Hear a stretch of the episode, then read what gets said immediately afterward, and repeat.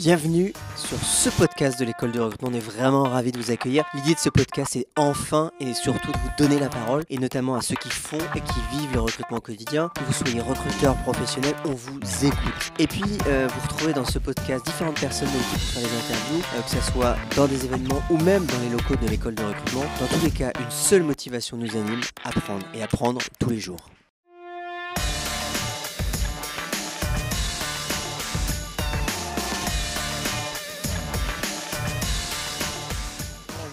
Bonjour. Bonjour, Iker. Euh, vous, l'aurez entendu, le Iker a un joli petit accent, mais il parle très très bien français. Tu es de, de- espagnol, hein, Je suis de Madrid, oui, je suis espagnol, mais j'ai vécu quelques temps en France, en fait. C'est pour ça que je... Ouais, et le français, c'est ma deuxième langue, en fait. Et, j'adore la France. Et tu te débrouilles très bien. Merci. Euh, Iker, tu as donné beaucoup de conseils aux gens qui font du recrutement, du sourcing. Oui, tout à fait. Euh, j'ai trouvé intéressant. Alors, j'ai pas tout écouté parce que je suis arrivé qu'à la fin. tu as donné un certain nombre de techniques de productivité pour un recruteur. Oui. Euh, tu peux en donner quelques-unes? Tu as parlé de, de la technique Pomodoro, de la méditation. euh, Et en fait, oui, pour moi, euh, ça fait une partie. Bon, c'est un- une partie très importante du sourcing. Et on parle souvent euh, de l'identification, euh, l'attraction, engagement, euh, des trucs comme ça.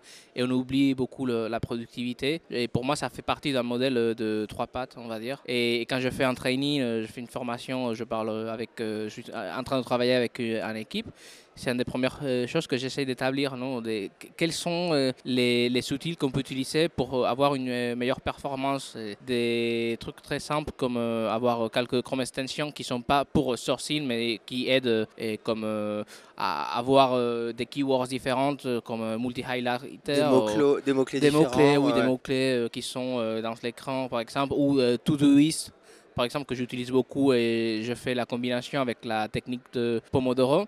Todoist et Alors, Todoist, on la mettra en note de, de- de l'épisode, hein, vous verrez en, Oui, en bas, qui oui, est une, oui. une extension Chrome. pour moi, c'est super, surtout euh, parce que je pense que le métier de sourceur, euh, même le recrutement, en fait, c'est parfois très chaotique. Alors, il faut mettre une structure, même si on ne peut pas, même si on n'a pas un processus défini. euh, parfois, j'ai tra- dû travailler avec euh, des rôles, des postes à pourvoir qui étaient toujours ouverts. Alors, j'avais la l'impression de que c'était toujours pareil, que ça allait finir à jamais. Et en utilisant par exemple un petit peu Trello et pour euh, avoir euh, une vue de projet management.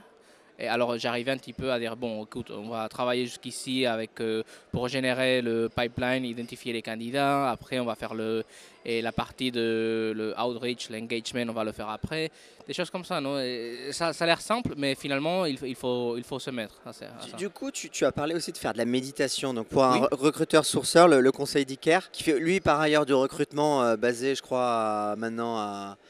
Tu, tu es où déjà maintenant? Parce Moi je suis au Royaume-Uni en fait et- mais je travaille avec des clients globaux euh, un petit peu partout. Donc, toi, tu- un de tes conseils, c'était euh, pour les recruteurs de faire de la méditation. Mais à Oui. quel moment En tu, tu leur conseilles de le faire? Parce que c'est- au début, à la fin, au milieu. euh, et quels sont les avantages? Moi, je pense qu'au début de la journée, c'est super. Et je pense qu'on a un travail qui est très stressant, qui n'est pas toujours vu comme un travail euh, super stressant, mais c'est vrai que c'est comme ça. Il y a des gens qui se sûrs, qui utilisent des autres méthodes bien fait. Les sports, c'est par exemple, c'est super. Mais euh, je sais que parfois, les gens, ils sont, ils ne peuvent pas faire du sport, ou ils n'ont pas le temps pour aller dans un cours de gym ou quoi que ce soit. Et je pense que la méditation avec euh, l'app que j'ai recommandé, Headspace, et c'est super parce que n'importe qui peut le faire.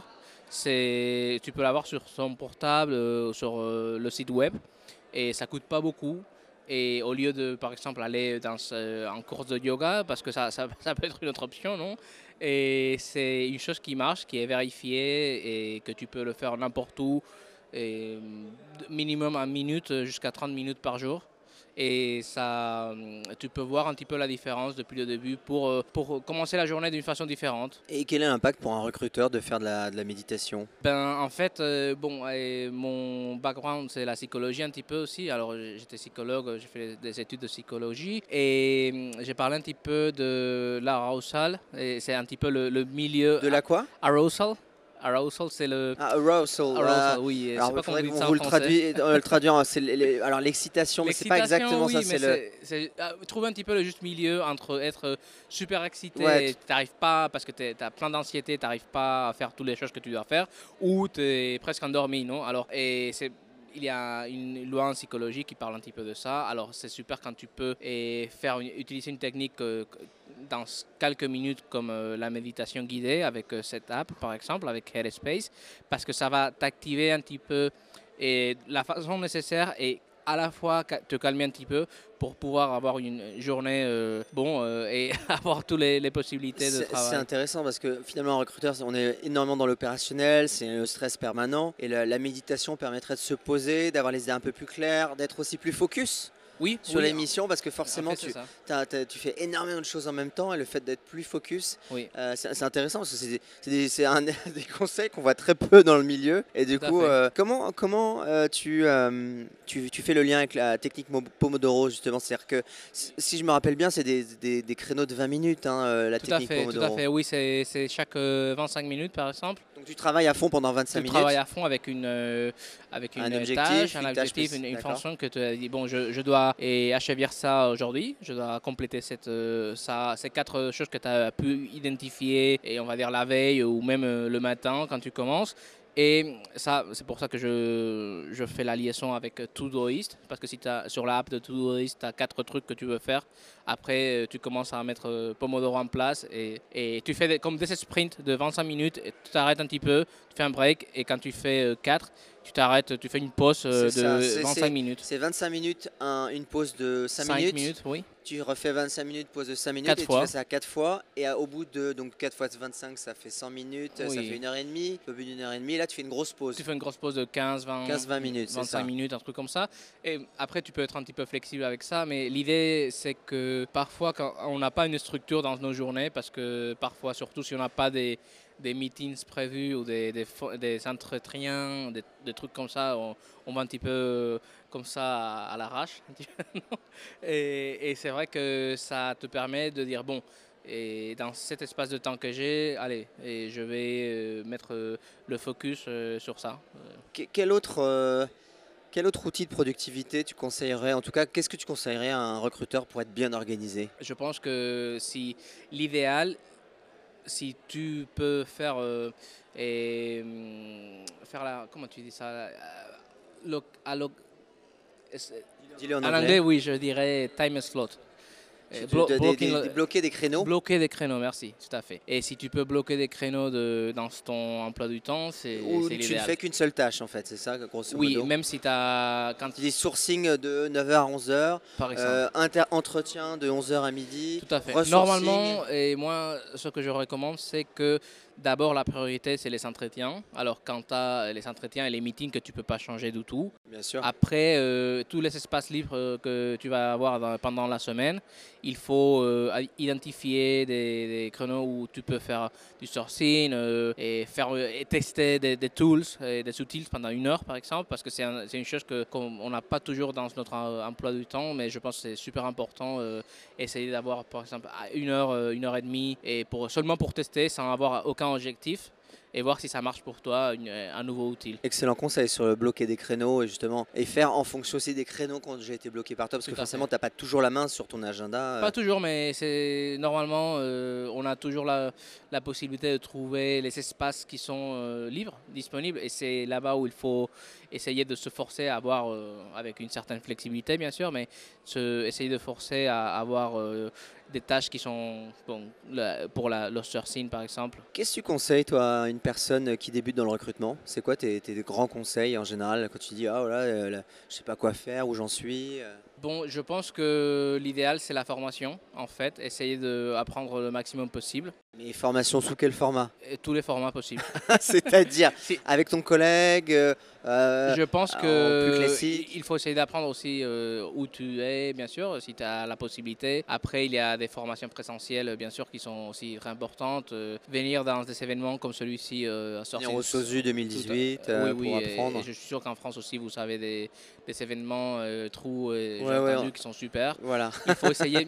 C'est pas possible d'aller partout, être partout, mais je pense que chaque année ou chaque trimestre, il faut faire un petit peu le planning, dire écoute, euh, quels quel événements, euh, quelle formation je peux faire et essayer de, planifier ça aussi en avance et, confirmer et se forcer un petit peu à être là-bas. C'est le seul moyen un petit peu d'avancer pour être actualisé et voir un petit peu faut, les, les, nouveautés. Non, il n'y a pas notre moyen. Nous sommes toujours en train de changer les outils que nous utilisons parce que c'est une industrie très dynamique qui est basée sur le numérique finalement. Alors les outils qui marchent un jour à l'autre, ils vont laisser de marcher. Alors il faut, il faut être toujours comme ça dans l'actualité.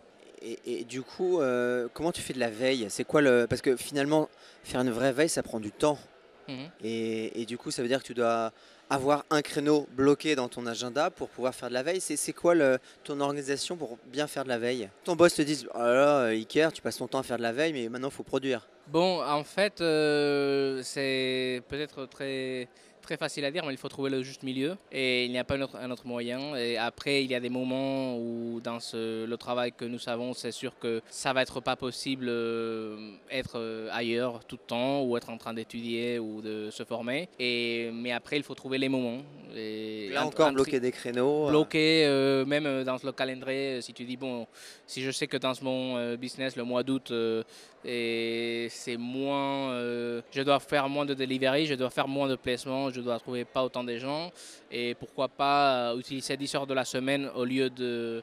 Ça, chaque euh, société finalement, chaque entreprise c'est aussi différente, et, mais il faut, je pense, se poser la question et, planifier en avance au possible. Bon, du coup... Euh, c'est une question qu'on aime beaucoup, qu'on pose à tout, à tout le monde. quel, quel a été le pire conseil qu'on t'a donné en recrutement? Ou en sourcing? Le pire conseil qu'on m'a donné, c'est envoie euh, ce message euh, à 100 personnes par jour. c'est un truc que j'ai dû faire euh, au début. Et tu as fait ça combien de temps? Pendant une semaine. ça, bon, bah, même toi, tu l'as juste suivi, mais pas trop, quoi. Oui, non, c'était au début de ma carrière. Euh, j'avais une personne qui, bon, euh, c'était mon manager, euh, savait pas très bien comment démontrer à notre client qu'on était en train d'utiliser les systèmes. et finalement. et pourquoi tu l'as pas suivi, ce conseil? On a commencé à le suivre en fait, dans, la, dans l'équipe où j'étais. J'étais très junior. Euh. Après, j'ai commencé à penser un petit peu si on pouvait faire d'une autre façon différente. Mais c'est vrai que ça, peut-être, ça a été un, problème euh, que j'ai eu. Euh, j'aurais dû peut-être essayer d'arrêter ça avant. C'est pas toujours possible. Ça va, une, semaine, ça va encore. Hein. C'est pas. Tu m'aurais dit, j'ai fait ça un ou deux ans. Mais il faut. Je pense que c'est en fait, c'est. Il faut, nous, il faut être très critique avec ce qu'on fait. Après, c'est vrai que ça dépend où tout travail, tu peux être plus flexible ou non. Et je ne veux pas dire qu'il faut dire à, ton patron euh, directement, à ton team leader, euh, écoute, je ne vais pas faire ça directement. Mais oui, je pense qu'il faut être critique avec le travail qu'on fait euh, et au plus possible. Ouais, donc c'est pas facile hein, quand tu es jeune. Mhm. Tu as 23 ans, ton boss euh, qui en a quelques années de plus et qui, entre guillemets, est ton boss, te dit Ok, faut envoyer 100 mails à, tout le monde, c'est le même mail, on s'en fout. C'est pas facile d'être dans cette posture de dire Non, non, je vais pas t'écouter, c'est de la merde. Surtout quand tu connais pas, mais je pense qu'on a eu cette question aussi. Euh, par rapport au budget avant dans une des discussions, c'était super intéressant. Et comment faire euh, pour euh, acheter des outils ou des formations par exemple et quand tu n'as pas un budget et, pour le faire. Et je pense que c'est pareil parce que finalement, il faut essayer d'être capable de justifier les alternatives ou les, les outils qu'on veut utiliser ou les formations qu'on veut que notre société paye pour nous. Et même si tu es quelqu'un très junior, ça, c'est un conseil que si moi j'aurais su ça avant, euh, j'aimerais bien donner à tous les gens qui commencent.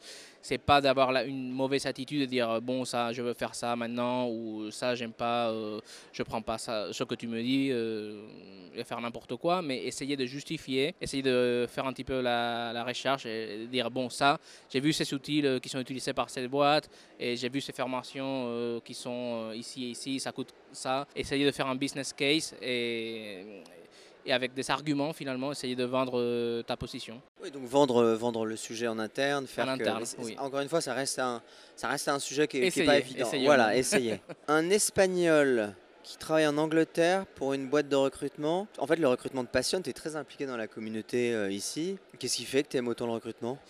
Bon, en fait, comme, je pense que comme beaucoup de gens, j'ai tombé sur. par hasard Oui, par hasard. À la base, j'avais fait SICO comme formation, après j'ai fait RH. Et, j'ai commencé en fait mon premier travail euh, temps plein euh, dans le milieu, c'était un, poste RH en fait en France et pour une société espagnole. Et c'est là-bas où j'ai découvert un petit peu la fonction recrutement. Euh, c'était une, ça faisait une, une partie de, de toutes les choses que je devais faire. Mais j'ai bien aimé vite fait parce que j'ai cru que je pouvais avoir un impact dans le business plus important. Je ne dis pas que RH n'a pas un, impact, mais dans le côté opérationnel, le, le, dynamisme que je cherche dans le poste de travail, j'ai vu vite fait que je pouvais faire une différence et aussi et j'ai pu faire une liaison avec la technologie très vite. Et ça, c'est une chose qui m'a beaucoup plu parce que... Tu as senti que, un, tu pouvais faire une différence, deux, que c'est quand même un métier où il y a de la technologie, ça, ça te plaît. Tout à fait. Et la, technologie, c'était un truc que j'avais laissé un petit peu depuis que j'étais un gamin et ça m'a aidé un petit peu à récupérer un petit peu ma, ça, se voit, mon truc plus de tech. euh, tes conseils de lecture pour quelqu'un qui, qui, qui, est dans le métier, c'est que, quelles sont les, les, les choses à lire? Bon, euh, en fait, euh, il y a trop à lire. Je pense qu'il faut aussi. Ah, deux. Alors, effectivement, il faut écouter, euh, parce que parfois, c'est également que je parle beaucoup des, des apps comme Headspace pour faire la méditation. Je pense que maintenant, les podcasts pour tout le monde, c'est plus difficile parfois s'asseoir et lire un article ou un bouquin. mais après, écouter un podcast quand, es, quand tu es en train de te balader, ou quand tu vas à la gym, ou quand tu fais les, les tâches de, de, ménage chez toi c'est plus facile. Alors, c'est sûr que votre podcast, c'est intéressant. Aussi, moi, j'aime bien euh, Sourcing Challenge de Mark Lundgren. Je pense que c'est super intéressant. Et des blogs que je suis, euh, bon, il y a plusieurs de RE.net qui sont très intéressants. Ouais, IRI.net, effectivement. J'avais une dernière question, mais elle m'échappe. c'est ah pas bon, grave. Ça arrive, c'est normal, c'est la fin. est-ce qu'on, euh, si, on si on veut te trouver, c'est alors, tu as un mail, tu es sur LinkedIn, Iker Jésué, J-E-S-U E, hein, c'est bien ça J-U-S-U-E. Voilà, c'est ça. C'est difficile à prononcer même en espagnol, c'est Josué. Et euh, normalement, euh, sinon, about.me slash Iker c'est mon prénom. On te trouve, euh, on trouve voilà. C'est facile. Un dernier mot sur le recrutement? Un dernier mot? Ouais. Bon, il faut être à fond avec le recrutement. Eh ben, je pense que tu l'es aussi. Merci, Iker. Merci beaucoup. À bientôt. Salut. Merci.